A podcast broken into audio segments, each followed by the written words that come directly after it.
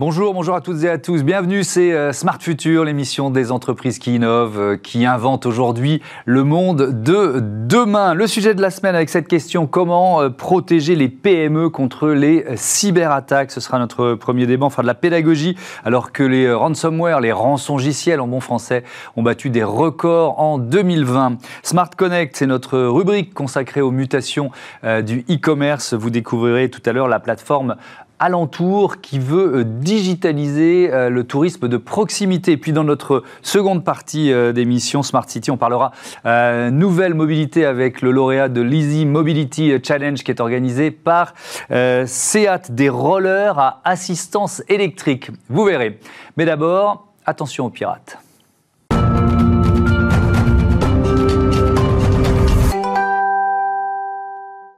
La cybersécurité euh, au menu euh, de notre sujet de la semaine. Je vous présente mes invités euh, tout de suite. Stéphane de Saint-Albin, bonjour. bonjour. Bienvenue. Vous êtes le président de Rode et Schwartz Cybersecurity France, vice-président d'Exatrust. Eric Bouniavad, bonjour. Bienvenue à vous aussi, directeur commercial associé de l'éditeur de logiciels français Jamespot. Marc Botorel, bienvenue à vous aussi, bonjour. Référent cybersécurité nationale de la CPME, la Confédération des petites et, et moyennes entreprises. Allez, un peu de on prend le temps de la présentation pour démarrer. Euh, Exatrust, c'est quoi Exatrust Exatrust, c'est une association, on est presque 70 entreprises mhm. françaises euh, spécialisées dans la cybersécurité et le cloud de confiance. Donc des éditeurs qui mettent en commun leur savoir-faire et leur expérience pour euh, faire croître leur propre business mhm. ensemble, chasser en meute et puis aussi euh, faire euh, un travail d'influence sur le long terme euh, auprès de, des autorités, qu'elles soient françaises ou européennes, pour que le contexte dans lequel on évolue, et notamment le principe d'une adhésion au principe de souveraineté, mhm. se développe dans notre pays et en Europe, parce qu'on en a bien besoin. Oui, effectivement, et on parlera notamment du cyberscore qui a été mis en place par, par, par, le gouvernement. Rodé Schwartz, c'est quoi votre, votre spécialité en quelque sorte? Nous, on est spécialisé dans la sécurisation des applications et des API. Donc on, intercepte, si vous voulez, toutes les attaques qui passent par euh, les tuyaux d'Internet qui sont destinés à permettre aux gens d'accéder à des applications, mmh. à des, que ce soit des applications web ou des applications mobiles. Mmh. Voilà. Eric Bouniava, Jamespot, en quelques mots. Bonjour, bonjour. Alors, euh, bonjour et enchanté. Euh, Jamespot, c'est assez simple. C'est une des solutions françaises qui fait partie justement du groupement Exatrust. Donc, une des belles pépites, un des champions du logiciel qui permet aux entreprises privées, publiques et associatives de mieux travailler mieux collaborer en ces temps de Covid où on a des personnes en télétravail, mhm. des personnes dans les bureaux. Euh, notre produit peut faire de l'intranet, du réseau social entreprise, de l'animation de réunion avec un nouveau produit sorti récemment mhm. et également euh, de la visio. Donc on, regroupe, on centralise tout un tas d'applicatifs pour partager de l'information faire avancer le business. Et donc vous êtes notamment au cœur des enjeux de cybersécurité liés au télétravail, au développement du télétravail. C'est un des enjeux auxquels vous êtes confronté depuis, depuis deux ans.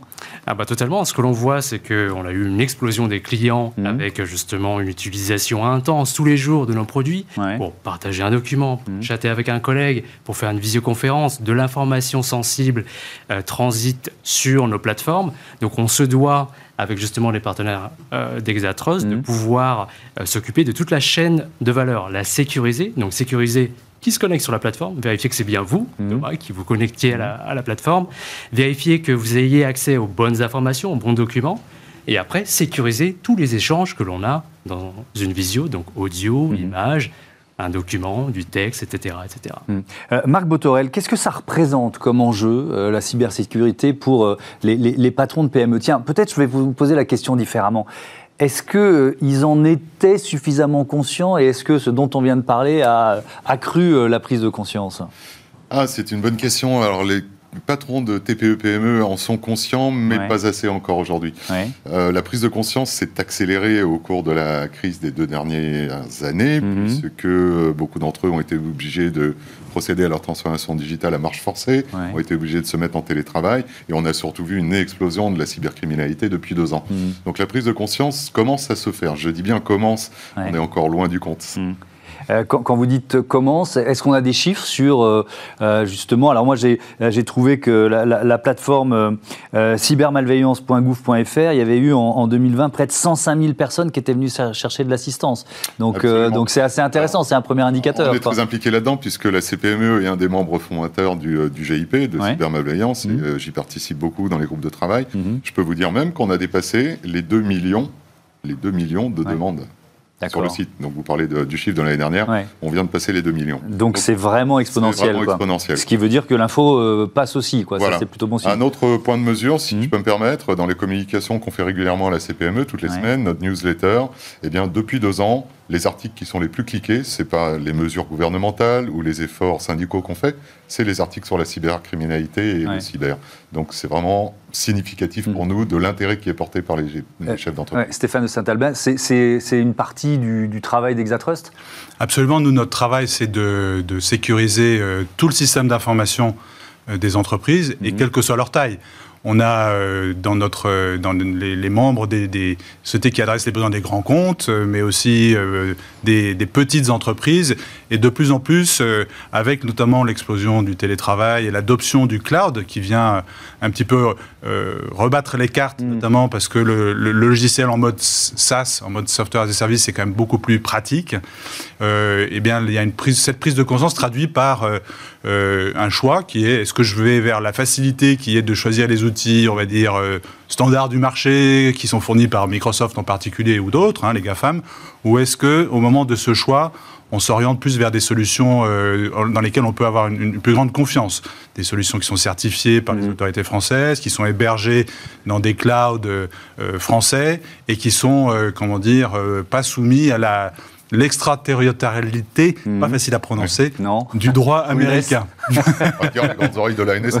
les grandes oreilles de la NSA. Et, Eric Bougnavat, c'est euh, James Bond, c'est français, hein, je le rappelle, vous l'avez dit, mais euh, euh, qu'est-ce que ça, est-ce que tiens, est-ce que le fait d'être en France et en Europe, ça vous soumet à plus de, de contraintes d'une certaine façon ou à des règlements qui sont plus plus sévères Vous voyez ce que je veux dire?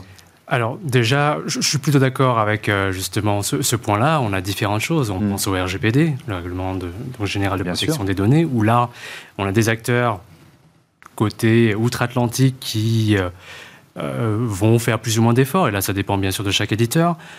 Si vous êtes un acteur euh, logiciel français, vous devez euh, prendre en compte euh, justement cette dimension-là, ce que l'on a fait nous. On a mhm. donc une console RGPD dans la plateforme qui permet d'ajuster un certain nombre de choses. Donc on a fait du produit pour mhm. pouvoir être en respect par rapport à cela.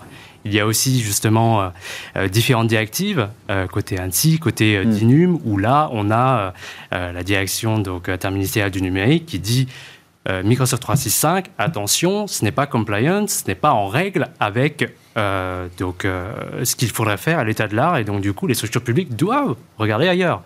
Et c'est pour ça que des groupements comme Exatrust sont intéressants en regroupant un catalogue des champions français. Euh, donc société française, mm. hébergement cloud français. on a justement notre cher président qui a parlé de relance économique, de dynamiser des filières. Mm. La filière industrielle euh, informatique et logicielle en France, elle crée des emplois, elle est ultra dynamique, et donc euh, clairement, il y a un coup à jouer là-dessus. Ouais, mais c'est pas trop tard euh, Stéphane de Saint-Albin, c'est-à-dire que les géants, ils sont déjà là, hein, de Winner Tech non, il n'est jamais trop tard. Pas trop tard. Hein, quand, quand, il y a de la... Licorne, il y a des belles licornes. Il y a des belles licornes.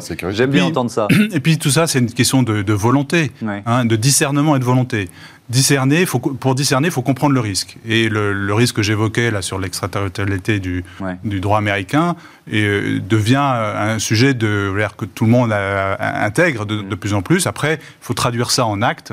Euh, et donc pour les entreprises, c'est bah, est-ce que je me pose la question de, de, la, du niveau de confiance que je peux faire en ces solutions euh, et pour l'État, pour les autorités européennes ou françaises, mmh. est-ce que j'incite aussi l'achat euh, de ces solutions en montrant l'exemple pour l'État et en, éventuellement en créant un contexte euh, juridique qui facilite l'adoption des solutions souveraines. Euh, quelques chiffres. 2018, 80% des entreprises constatent un incident de cybercriminalité. 2019, 90% constatent un, incident. 43% étant des PME. Euh, en 2020, ce taux multiplié par 4. Le télétravail est devenu la source de 20% des incidents de, de, cybercriminalité. Alors, il y a ce cyberscore qui a été euh, annoncé, qui pourrait s'appliquer en, 2023, lancé par le gouvernement. En, quoi ça vous intéresse Qu'est-ce qui va permettre de faire en fait? Moi, ce que, la façon dont je l'analyse, cette annonce, puisque je l'ai regardée, euh, je pense que ça ne peut que redonner confiance dans l'économie numérique. Je m'explique. Euh, ce matin, j'étais en discussion avec un gros cabinet de consulting en, cyber mhm. euh, qui est en train de travailler sur une étude pour, pour la CNIL. Et, le problème que je vois aujourd'hui, c'est qu'on a bien évidemment poussé les entreprises à leur digitalisation, et les mhm. petites comme les grandes d'ailleurs, mais les grandes étaient déjà engagées dans ce processus. C'est plutôt les petites qui s'y sont mises plus rapidement qu'elles ne l'avaient prévu. Mais au travers de toute cette cybercriminalité, il y a une perte de confiance du consommateur aussi auprès d'Internet. Donc le fait de mettre un rating euh, sur ces sites marchands mhm. va permettre de redonner confiance dans cette économie numérique. Mhm. C'est comme ça que je le vois. Oui, ça, fonctionne, ça fonctionnerait, hein, parce qu'on n'y est pas encore un peu sur le modèle du, euh, euh, du Nutri-Score et, Eric Bouniamat. Est-ce que finalement, ça peut être aussi un moyen de donner un, comment dire ça, un plus aux entreprises françaises? Qui pourraient se, se situer, parce que là, il s'agit d'évaluer de, de, les sites Internet en mhm. fonction de leur, euh, leur sécurisation. Est-ce que ça pourrait donner un, plus, finalement, à des, à des, entreprises ou à des sites françaises, des sites de e-commerce, par exemple? Vous voyez ce que, ce que je veux dire? Oui, bien sûr. Je pense que tout ce qui euh, va dans la direction de pouvoir mieux identifier les acteurs qui mhm. font bien les choses, euh, ce sont des pistes à creuser, clairement. Mhm. Euh, on parle de, labels. Chez Exatrust, on a tenté justement de, faire différentes choses et de, parler avec les pouvoirs publics sur mhm. ces thématiques-là. Euh, le cyberscore peut être une de ces solutions mhm. côté euh, plateforme collaborative, parce que chez Jamespot, c'est ce que l'on fait. On a par exemple là euh, le, le, Secnum Cloud qui donc est lancé par l'ANSI. C'est une manière de labelliser des solutions. L'ANSI, c'est l'Agence nationale de la, sécurité, informatique. Tout à fait. Et donc à partir de là, oui, ce sont des pistes intéressantes à creuser. Mhm. Tout ce qui peut apporter une meilleure visibilité aux acteurs qui font bien les choses clairement, euh, c'est euh, développer du business parce que euh, mm. les pouvoirs publics, les organisations publiques et privées d'ailleurs, hein, il n'y a pas que le public, vont pouvoir mm. nous adresser leurs besoins et on pourra y répondre. Vous voyez, l'assurance maladie, plus de 100 000 personnes qui utilisent Jamespot tous les jours. On était sur un pilote, ça a été lancé et déployé à tout le monde suite à la Covid pour pouvoir justement permettre mm. une meilleure communication à l'assurance maladie et ses agents qui en ont besoin pour bien faire les choses. Mhm. Je sais que c'est difficile aujourd'hui. C'est un bel exemple. Et mhm. ça, permet de répondre à la question de tout à l'heure. Non, ce n'est pas trop tard. Alors je rebondirai, si tu me permets. Allez-y, allez-y. Euh, cette initiative euh, qui est, fort louable, c'est déjà quelque chose qu'on trouve de manière euh, on va dire, dans, les solutions existantes. On a un rating qui existe euh, sur les sites Internet au travers des fournisseurs de solutions antivirus, par exemple. Mhm. Donc là, c'est plus une normalisation, avoir un socle commun plutôt que des initiatives privées. Mais pour revenir sur ce que tu disais, euh, au même titre que tu peux, on parlait de la confiance numérique, le RGPD souffre de la même chose. Il a été présenté jusqu'à présent surtout sous l'aspect euh, répressif les hmm. 2 euh, ou 4% de chiffre d'affaires. On ne l'a pas présenté encore aujourd'hui de manière positive en disant vous pouvez vous prévaloir d'être conforme au RGPD hmm. et donc de préserver la confidentialité des données. Hmm. je vous donne confiance en tant que site de confiance. Et on n'a pas assez insisté sur ce rôle du RGPD, du verre à moitié plein en quelque sorte. Alors si on parle euh, d'innovation, euh, quelles actions, quels quel leviers vous pouvez activer justement pour... On a toujours l'impression que c'est une, course contre la montre avec, les, avec ceux qui, qui organisent ces attaques. Hein. c'est votre, votre job. Euh, par exemple, sur, le, sur les, les applis, puisque c'est l'une de vos spécialités, euh, c'est quoi Comment vous travaillez en matière d'innovation? Qu'est-ce que Qu'est-ce que vous avez mis au point récemment? Alors en fait, on essaie d'accompagner un mouvement euh, de fond mmh. qui va vers l'agilité. Vous savez, la transformation numérique, c'est je crée des, des moyens, des applications qui permettent aux membres de, mon écosystème, mes clients, mes mmh. fournisseurs et partenaires, d'accéder à l'information pour, euh, bah, euh, dans le cadre du cyber rating, c'est un bon exemple, euh, informer le consommateur, informer les, utilisateurs de, de, ce qui se passe et, créer une, loyauté ou un, lien plus fort. Mm. Et cette transformation numérique appelle des nouvelles méthodes. Donc les entreprises, de plus en plus, euh, font ce qu'on appelle de, l'agilité, euh, donc euh, ils vont au, plus rapide en faisant de l'incrémental. Donc c'est un changement technique mmh. dans les, les, technologies qui sont utilisées, l'utilisation de microservices. Au lieu de créer une application un peu monolithique, on crée une application très modulaire avec des microservices qui communiquent entre eux.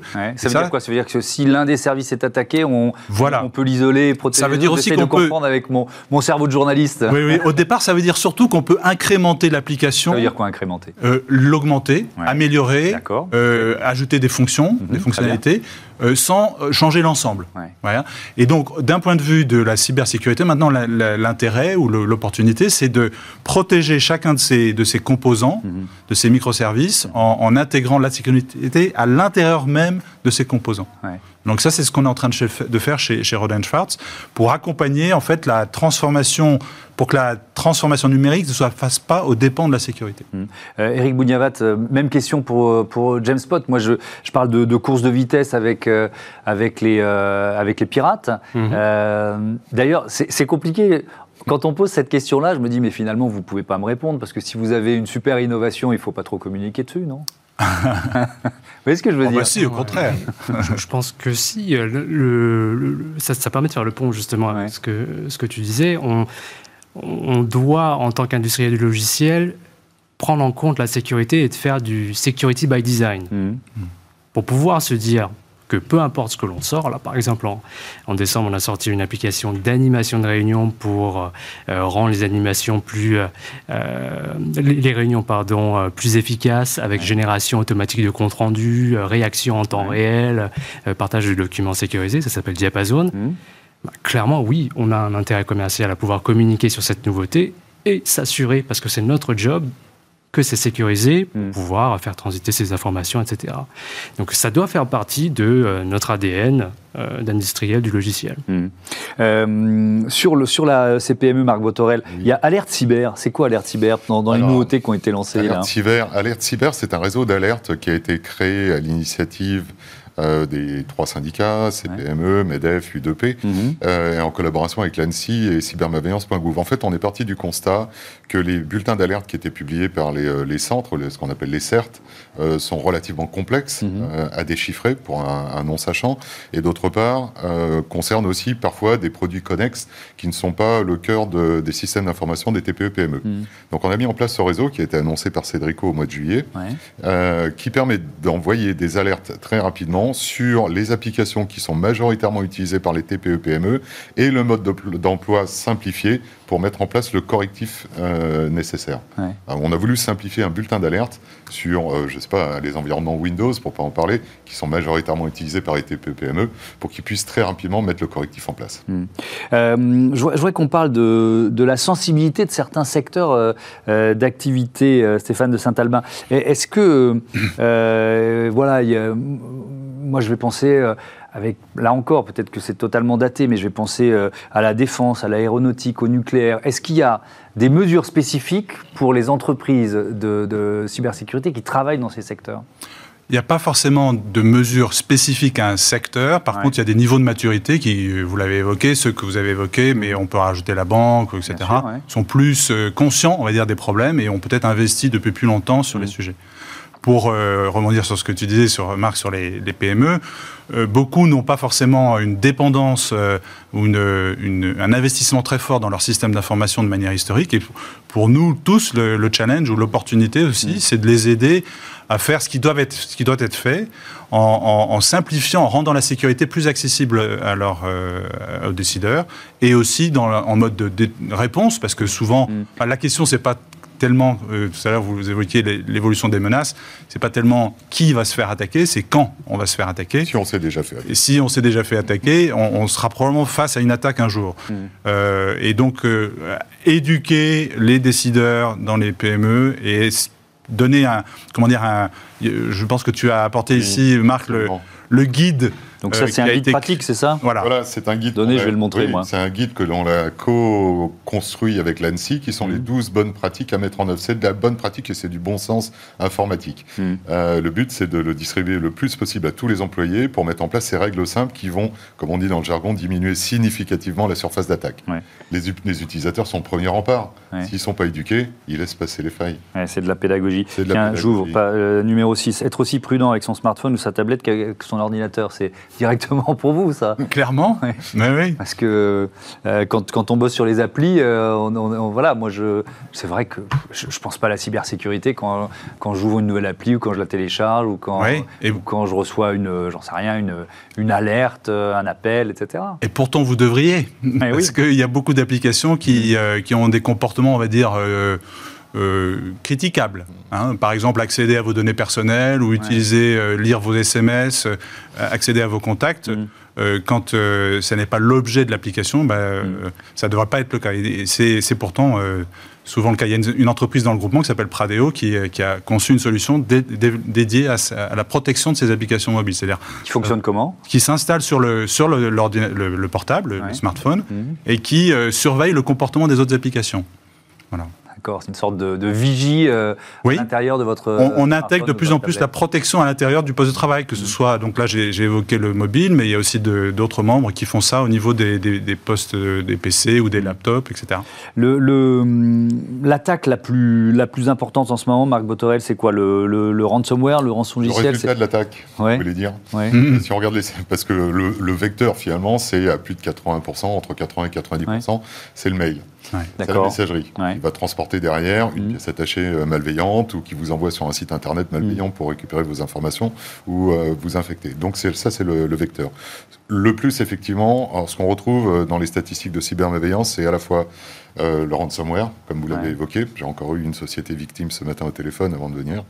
Et puis euh, également ce qu'on appelle les faux ordres de virement, les faux vies. Euh, voilà, la demande du chef d'entreprise à sa comptable, mais qui n'est pas le chef d'entreprise, de faire un virement pour une opération secrète, mmh. soutirer de l'argent. Donc c'est soutirer de l'argent, quoi qu'il en soit, que ce soit par des faux ordres de virement, mmh. soit au travers de, de, rançon, de, rançon, de demande de rançon.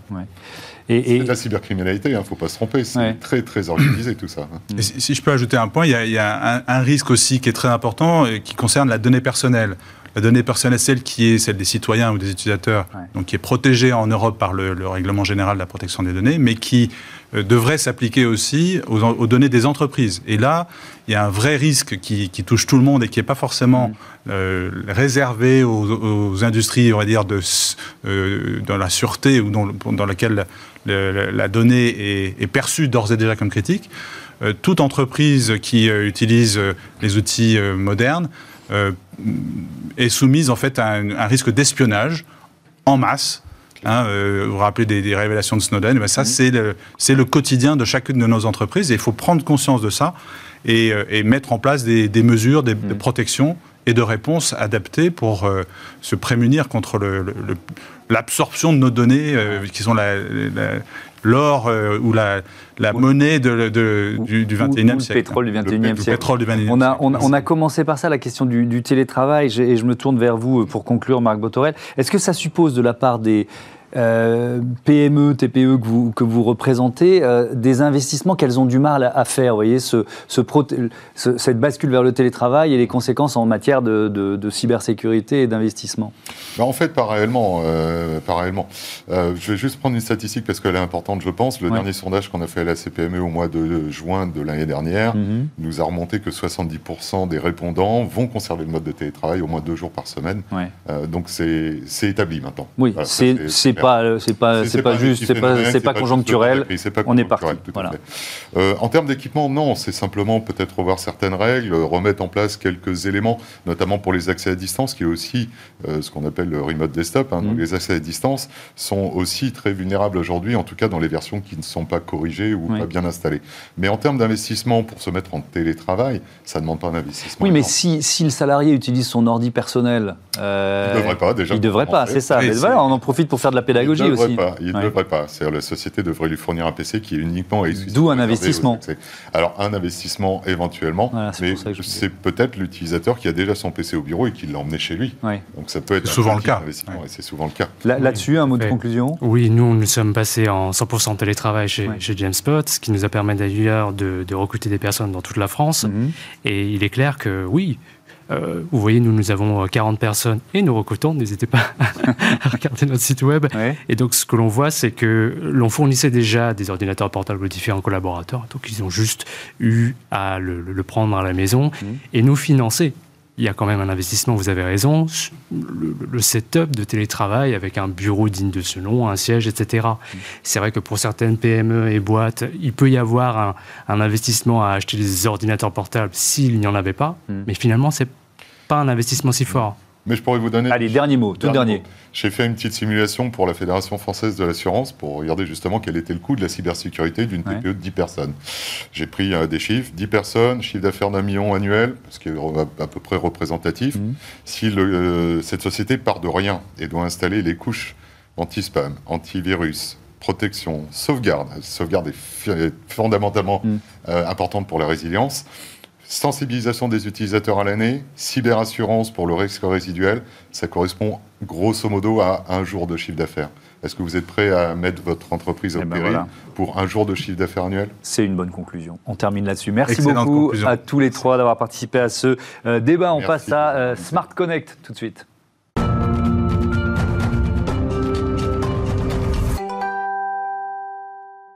Smart Connect, on part euh, tout de suite euh, à la découverte d'Alentour avec son président Timothée Deroux. Bonjour. Bonjour. Bienvenue. C'est quoi Alentour? Expliquez-moi. Alentour, c'est une plateforme numérique qui a été euh, initiée par le gouvernement, qui est portée par la Banque des Territoires, la Caisse des dépôts. Mhm.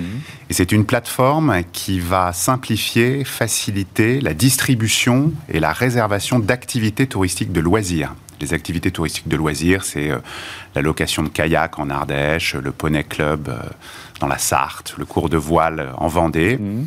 Et c'est un, maillon euh, de l'activité touristique, du secteur du tourisme qui n'est pas du tout digitalisé aujourd'hui. Donc l'objectif d'Alentour, c'est de digitaliser et de rendre la réservation beaucoup plus simple mmh. pour ces prestataires d'activité. Ça veut dire que chaque petits prestataires n'avaient pas quoi, forcément les moyens de faire cette, euh, cette bascule numérique. Il, faut, il faut les aider, il faut euh, euh, créer cet outil pour qu'ils soient incités à le faire, c'est ça? Oui, exactement. Ils n'en avaient pas forcément les moyens et ils n'en ressentent pas forcément le besoin. Mais ce qu'il y a, c'est que la, la digitalisation du secteur du tourisme, elle est en marche depuis des années. C'est vraiment le dernier maillon qui n'est pas digitalisé. Et aujourd'hui, ce que souhaite le grand public, c'est réserver en ligne mm-hmm. ces activités aussi. Ça veut dire qu'il euh, passait quand même à côté d'opportunités de, business en n'étant pas numérisé. Ça veut dire que c'était plus compliqué, c'est plus compliqué pour le grand public. Aujourd'hui, quand on se rend dans un hôtel, dans une destination, mhm. dans un office du tourisme, dans un camping, euh, pour euh, réserver une activité, ben, en fait, il faut se rendre sur place. C'est difficile à trouver. On ne trouve pas, même, même pas forcément sur les grands moteurs de recherche. Il faut se rendre sur place, euh, quelquefois payer en cash. et aujourd'hui, la clientèle, qu'elle soit française ou internationale, et la clientèle de tourisme de proximité aussi, aussi elle souhaite réserver en ligne. alors, comment ça marche? Qu'est-ce que ça change? Là, ce que vous de décrire, c'est ce qui se passait avant Alentour. Avec Alentour, c'est quoi Alors Alentour, c'est un dispositif B2B2C. Donc, euh, on va agréger les prestataires, les prestataires d'activité, on va les rendre réservables en ligne, et on va proposer ce catalogue à ce qu'on peut considérer être comme des distributeurs locaux. Donc, les hébergements touristiques au mmh. sens large, les hôtels, les campings, les résidences de tourisme, les institutionnels du tourisme aussi, les offices du tourisme qu'ils souhaitent.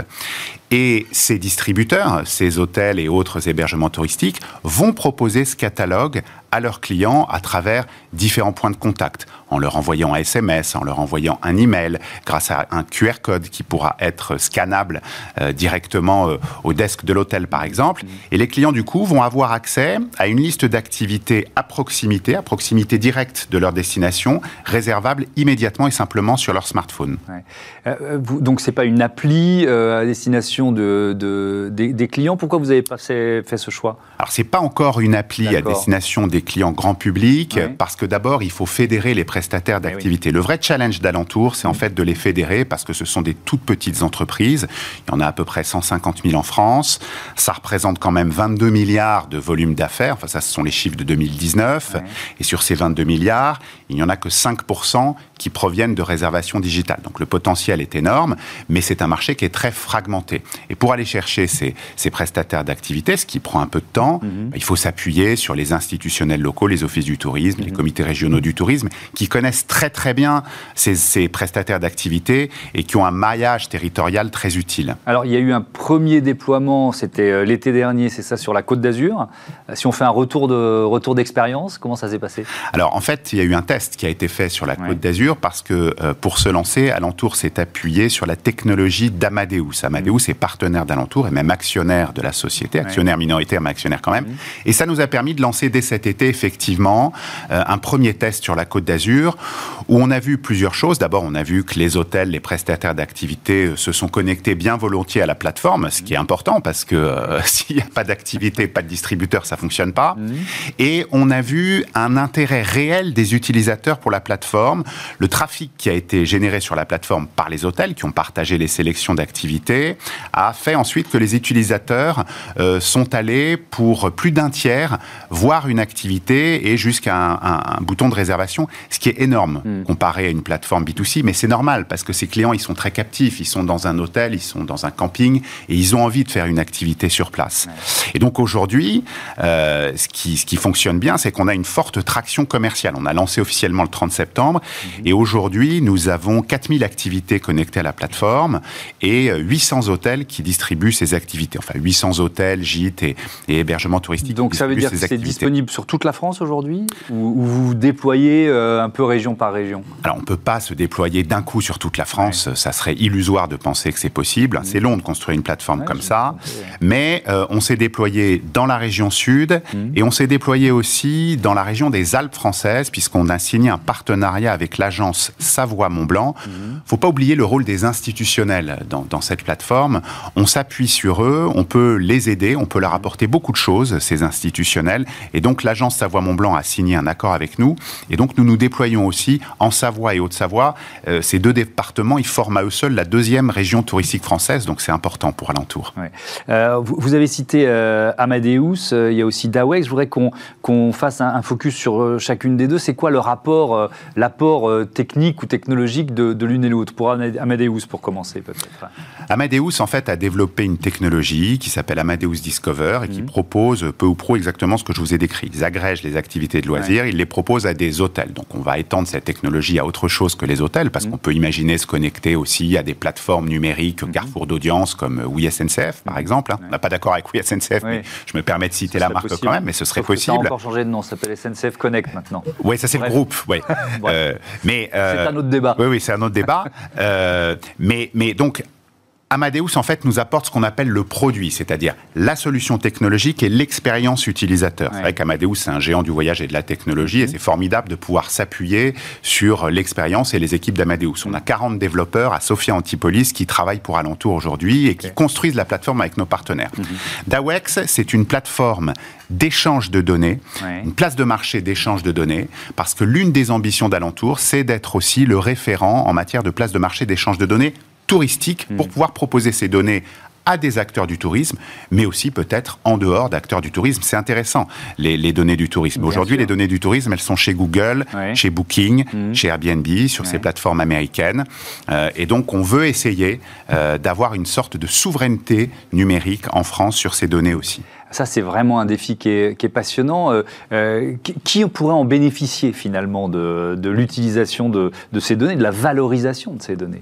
Il y a plein de secteurs économiques qui peuvent en bénéficier euh, parce que la consommation du tourisme, mm. entre guillemets, euh, ce sont des données qui sont intéressantes pour, je dirais, toutes les activités grand public. Euh, on peut imaginer ça pour le retail, pour le voyage au sens large, pour des institutionnels aussi euh, du tourisme. Donc, notre ambition, c'est, une fois qu'on aura des transactions, parce qu'il faut quand même passer par la phase 1, générer des réservations, c'est d'être effectivement un acteur important de ces échanges de données. Merci beaucoup d'être venu présenter la plateforme alentours. On marque une petite pause tout de suite dans ce Smart Future et on se retrouve tout à l'heure pour notre seconde partie Smart City, la ville connectée et surtout les nouvelles mobilités.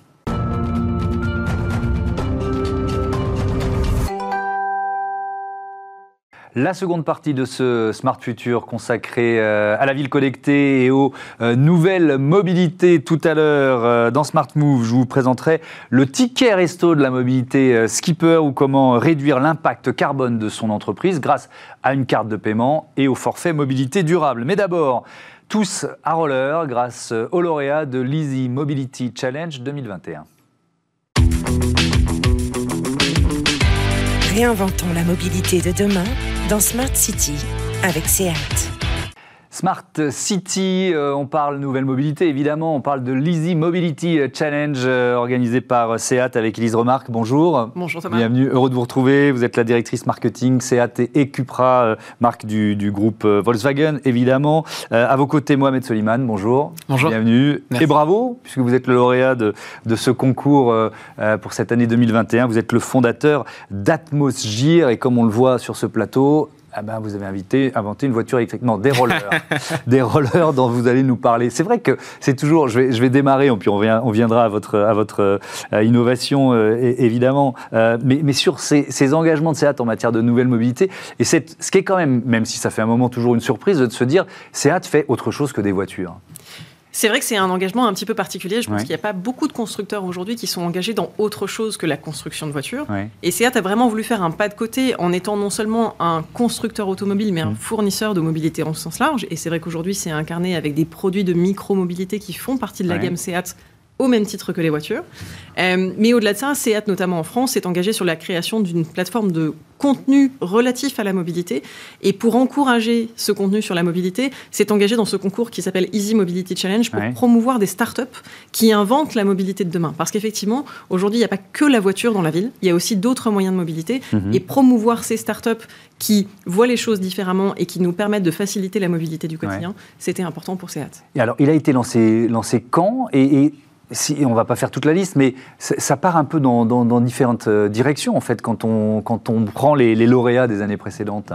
Oui, absolument, puisque Easy Mobility Challenge promeut toutes les mobilités et ne s'interdit pas d'aller explorer des choses très différentes. Donc c'est vrai qu'on a travaillé avec euh, tout un tas de startups qui mmh. ont fait partie des finalistes ou pas, puisqu'il y en a aussi qui ont été malheureusement euh, mmh. euh, éliminés avant la, finale. Mais effectivement, on va travailler sur des gens qui travaillent sur du covoiturage, on va travailler sur des taxis, on va travailler sur de la mobilité douce, comme effectivement Atmosgear fait quelque chose de, de très différent de ce qu'on a avec les voitures. Et effectivement, ça part dans beaucoup de directions, tout ça étant au service de la mobilité de chacun Mhm. en France avec des solutions innovantes et avec une notion évidemment de responsabilité. Et on en détaillera évidemment euh, quelques-unes de ces solutions. Euh, alors Mohamed Soliman, ce, euh, ces rollers, qu'est-ce qu'ils ont de particulier Expliquez-moi, des rollers à assistance électrique. C'est ça. Alors en fait, tout le principe de l'assistance, ça va être d'utiliser le mouvement de l'utilisateur comme élément déclencheur du moteur. Donc on garde en fait le plaisir de la pratique. Mhm. Ce que j'ai fait, c'est que je me suis inspiré en fait des, des rollers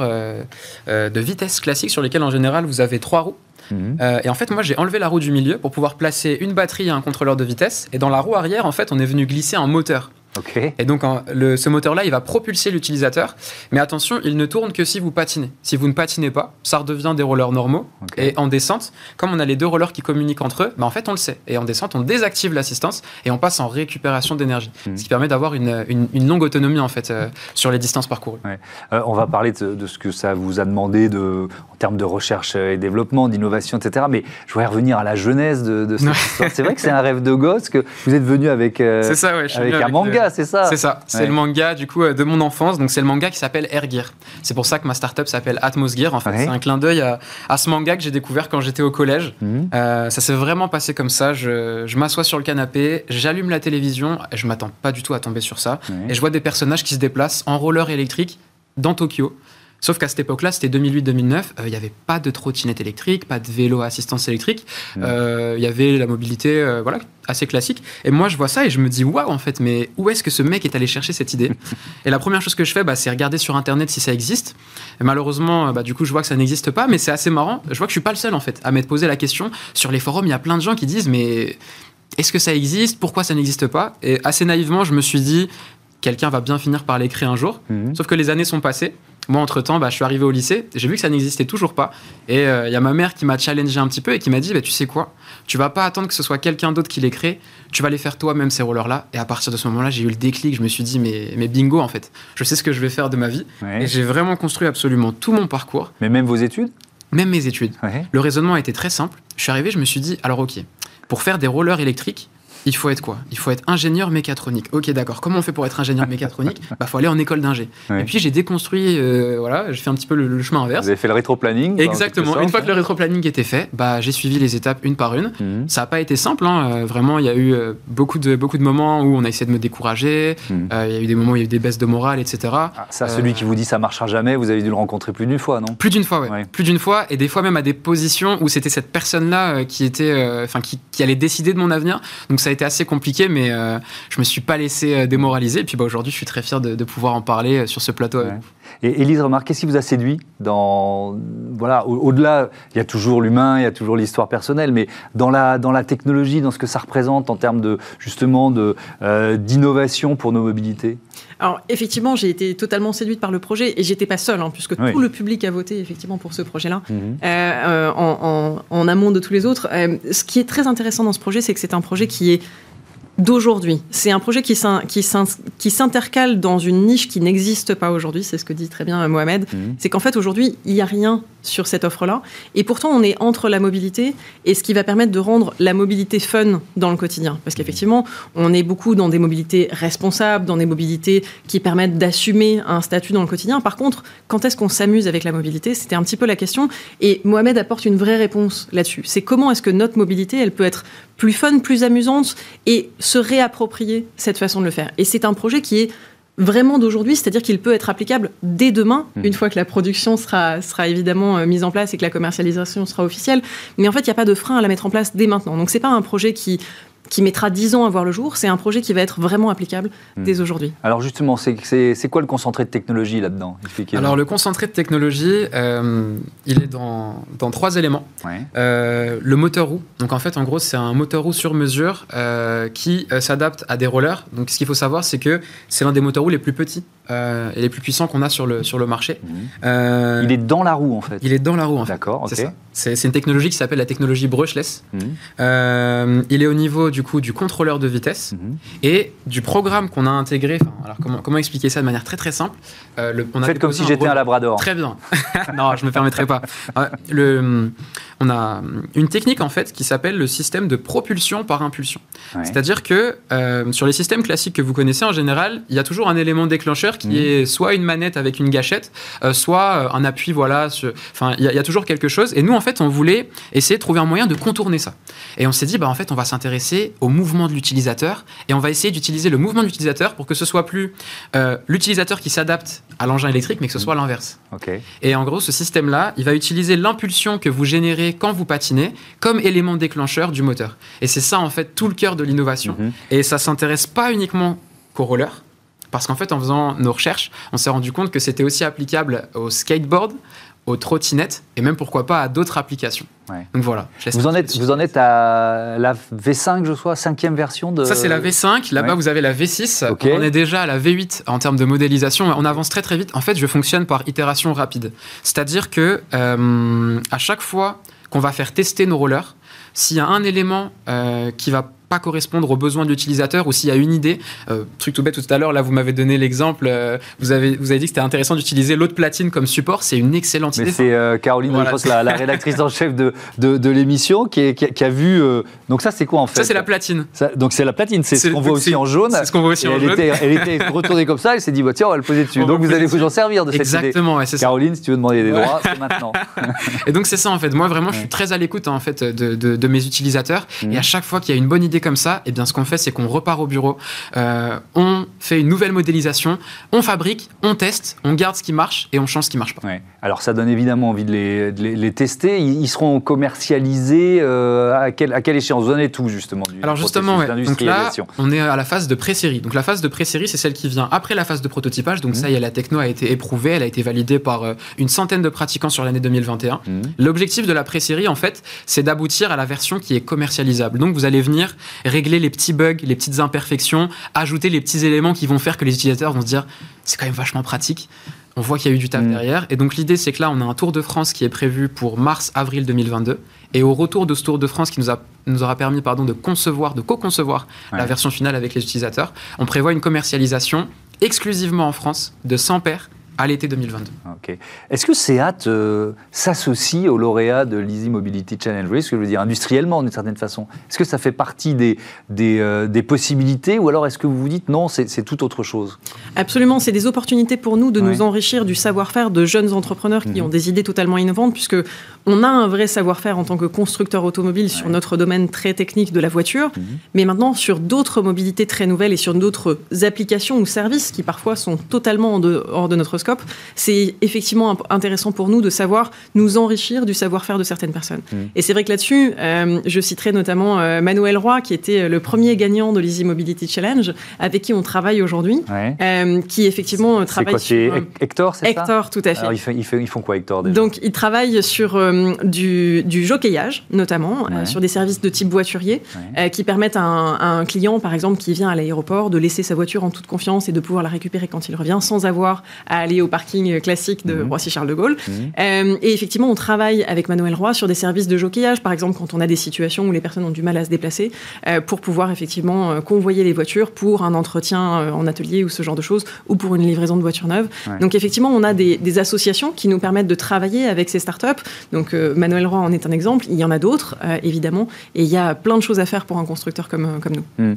il y a eu aussi, c'était l'an dernier, je crois, Virvolt qui, qui avait remporté l'Easy Mobility Challenge. Alors là, c'est c'est comment transformer un vélo, euh, un bon vieux biclou en vélo électrique. Hein. C'est ça la, belle idée de, euh, de, Virvolt. Euh, dans la gamme Seat, il y, a déjà des scooters, il y a déjà des trottinettes. Qu'est-ce que vous pourriez rajouter Vous me voyez venir Mais justement, effectivement, Virvolt est une belle solution là-dessus, mm. puisque Seat ne propose pas de vélo à date, ni manuel, ni, de roller encore. Absolument, ça ouvre des possibilités. Ça ne saurait tarder, ça ne saurait tarder. Et effectivement, Jérôme Aristide Guémard, qui, qui a fondé Virvolt, a eu une très que j'avais reçu ici même. Absolument, de, de, se dire, en partant d'un vélo qu'on a tous euh, peut-être à la cave ou qui est peut-être un petit peu délaissé, mhm. aujourd'hui on est capable de l'électrifier avec en plus euh, des, batteries qui sont responsables pour mhm. pouvoir effectivement permettre d'avoir un, vélo à assistance électrique qui permet d'aller plus loin et de peut-être mieux l'utiliser aujourd'hui. C'est vrai que quand on voit la situation euh, dans Paris par exemple, mhm. avoir un vélo électrique, c'est un vrai plus. Mohamed Soliman, ça change quoi pour, pour une toute jeune entreprise comme, comme la vôtre de remporter un challenge comme le Easy Mobility Challenge? Bon, il y a la notoriété, vous êtes ici, vous êtes sur un plateau de télé, vous pouvez en parler, mais ça change quoi? Euh, bah déjà, ça change ça. Parce que ce qu'il faut savoir, c'est que euh, moi, il y a trois ans, quand je travaillais sur le projet, euh, bah, je travaillais dans l'ombre, en fait. Le, projet n'a pas changé. C'est marrant parce que les, gens me découvrent aujourd'hui, mais le projet n'a pas changé, mmh. l'envie n'a pas changé. Mais aujourd'hui, c'est ça, en fait. C'est la possibilité de pouvoir parler de mon projet, parler de mon équipe, parler de, de, cette histoire, de la mettre, de la dévoiler au grand jour. Donc, la médiatisation, ça, c'est super important mmh. pour qu'un projet comme le mien vive. Parce qu'on est les premiers à faire ça.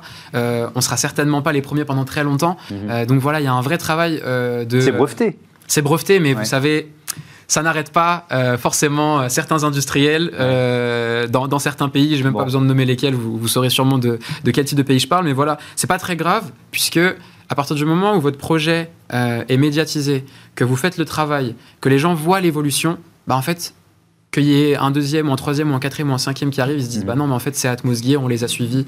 Ouais.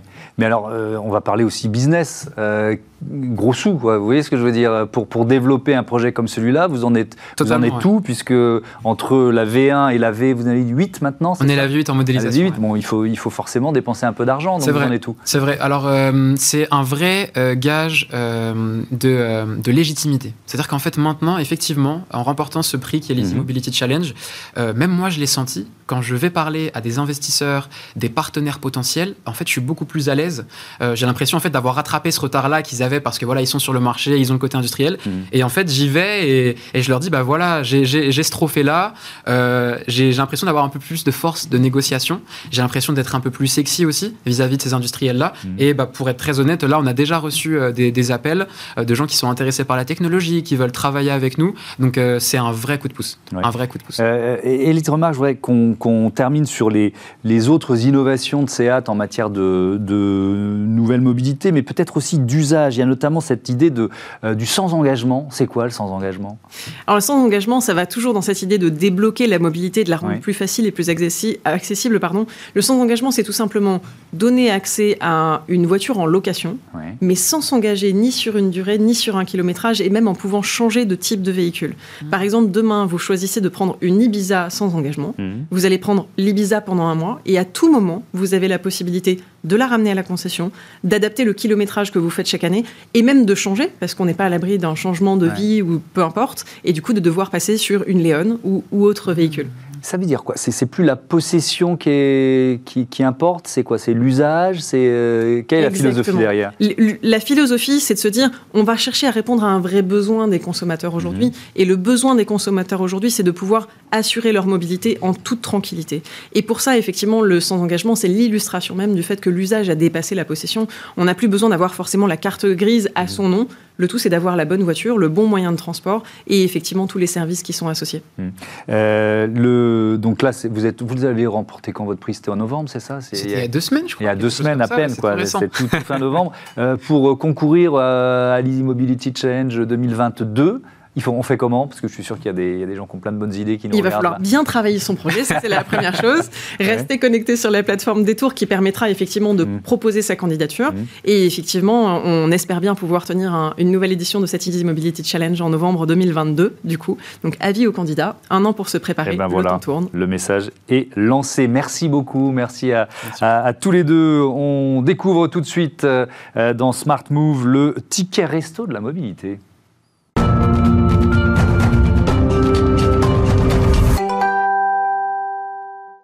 Smart Move, euh, et je vous présente tout de suite mon invité euh, Yann de Lobkowitz. Bonjour, bienvenue. Vous êtes le directeur du développement de euh, Skipper. C'est quoi Skipper? Ça a été créé quand, tiens, déjà? Skipper, ça a été créé en 2018. À l'origine, on s'est orienté autour d'un service pour les particuliers pour les aider à se déplacer dans la ville, mmh. ce qu'on appelle un MAS, Mobility as a Service. Mmh. Et puis la solution, elle a évolué en fait pour les professionnels, parce que le besoin s'est fait surtout ressentir au niveau des professionnels de proposer une solution à travers laquelle ils pouvaient financer la mobilité de leurs salariés. Mhm. Donc ça, c'est destiné aux entreprises qui proposent un service à, à leurs salariés, hein, c'est ça. Euh, vous êtes venu avec euh, une carte bancaire, parce que ça passe par une carte bancaire en fait. Voilà, exactement. Par une carte de paiement, quoi. Une carte de paiement. En fait, dans Skipper aujourd'hui, ce que peut faire un employeur, c'est financer la mobilité de ses salariés. Ça nous rappelle évidemment quelque chose, le ticket restaurant. Mais oui. Il y a 50 ans, quand le ticket restaurant est apparu, c'était mm. probablement quelque chose de nouveau pour pas mal d'entreprises. Aujourd'hui, l'entreprise peut financer la mobilité de ses salariés en leur donnant accès à toute une multitude de solutions de mobilité qu'on voit euh, fleurir autour de nous, euh, notamment dans les métropoles, mhm. Pour permettre aux salariés à la fois de financer leur mobilité si elle est autre que la voiture et le transport public, mais aussi pour valoriser toutes ces offres qui sont autour de nous et la mobilité durable en particulier. Mhm. Alors il y a notamment euh, ce forfait mobilité durable qui est évidemment un atout pour une proposition comme, comme la vôtre, mais déjà, est-ce que ce forfait mobilité durable, il est suffisamment identifié par euh, les chefs d'entreprise, les DRH, et, et, donc utilisé? Alors, oui, de plus en plus. Mais c'est vrai que pour faire un rapide rappel du contexte, quand les décrets d'application de la loi, puisque c'est issu de la loi d'orientation des mobilités de 2019, ont été publiés, c'était à la sortie du premier confinement. Mhm. Donc c'était certainement pas euh, l'objet des priorités pour tous les DRH dans les entreprises à ce moment-là. Donc c'est vrai que 2020, ça a été plutôt timide. Mais 2021, on sent véritablement que les directions, notamment RSE, responsabilité sociale et environnementale, s'emparent du sujet pour proposer une mobilité flexible pour leurs salariés. D'ailleurs, ce, chiffre qui est, donné par, euh, euh, par l'ADEME, 70% des chefs d'entreprise souhaitent mettre en œuvre une politique de mobilité durable pour optimiser les, déplacements de leurs salariés. Euh, moi, le premier argument qui me vient, c'est que c'est un atout pour euh, la marque employeur. Absolument. C'est quand même essentiel.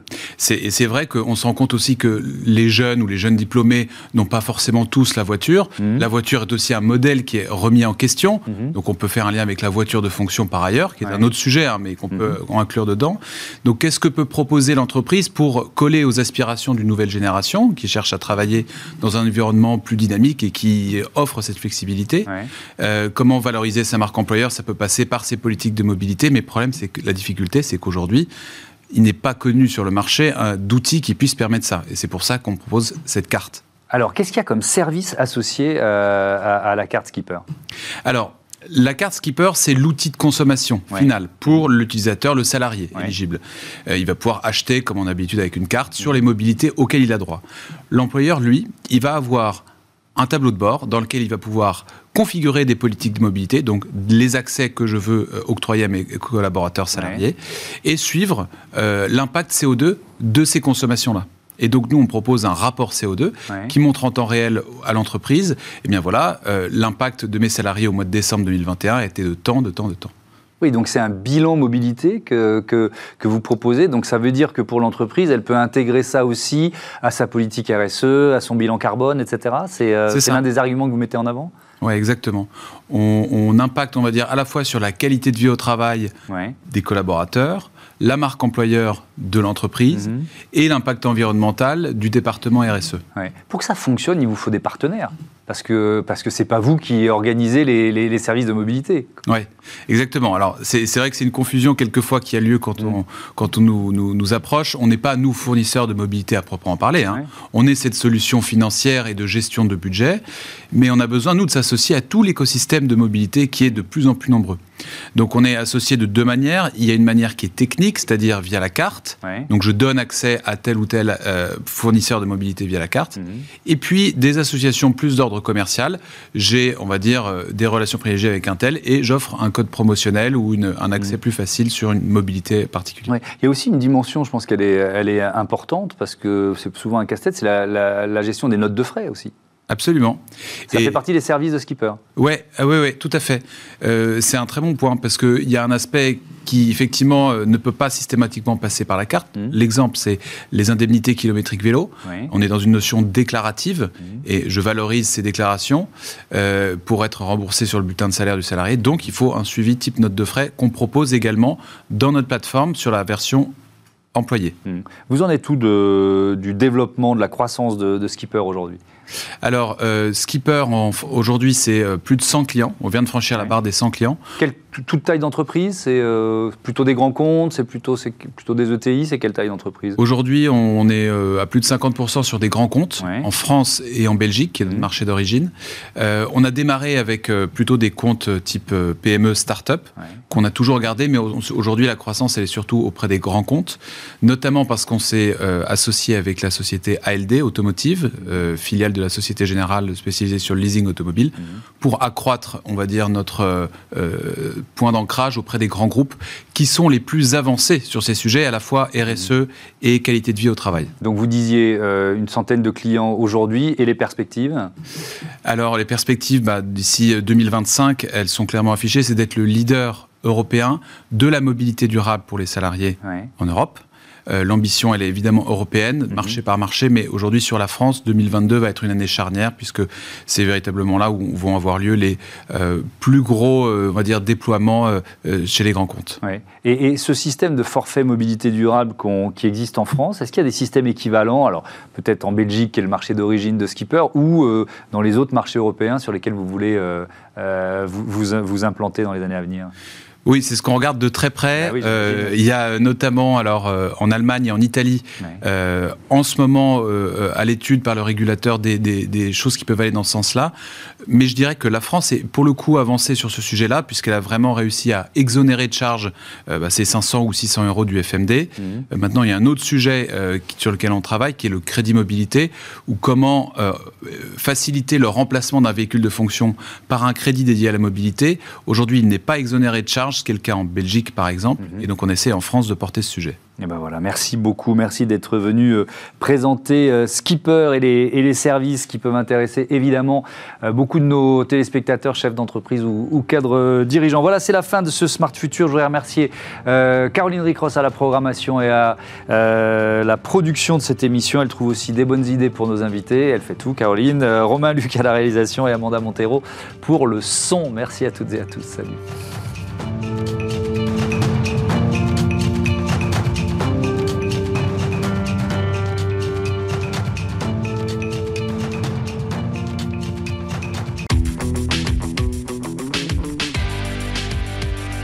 Ce programme vous a été présenté par SEAT.